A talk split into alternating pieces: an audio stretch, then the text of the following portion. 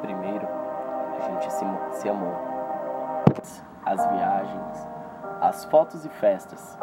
São tantas mensagens ofendidas com o meu sossego.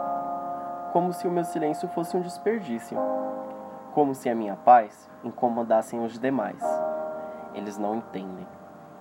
É o meu simples desejo de estar sozinho, de estar com amigos que apreciem a solidão, aqueles capazes de decidir e dividir as horas em silêncio, sem precisar ocupá-las com tantos ruídos e filtros, com doses e mais doses, apenas para anestesiar os ouvidos.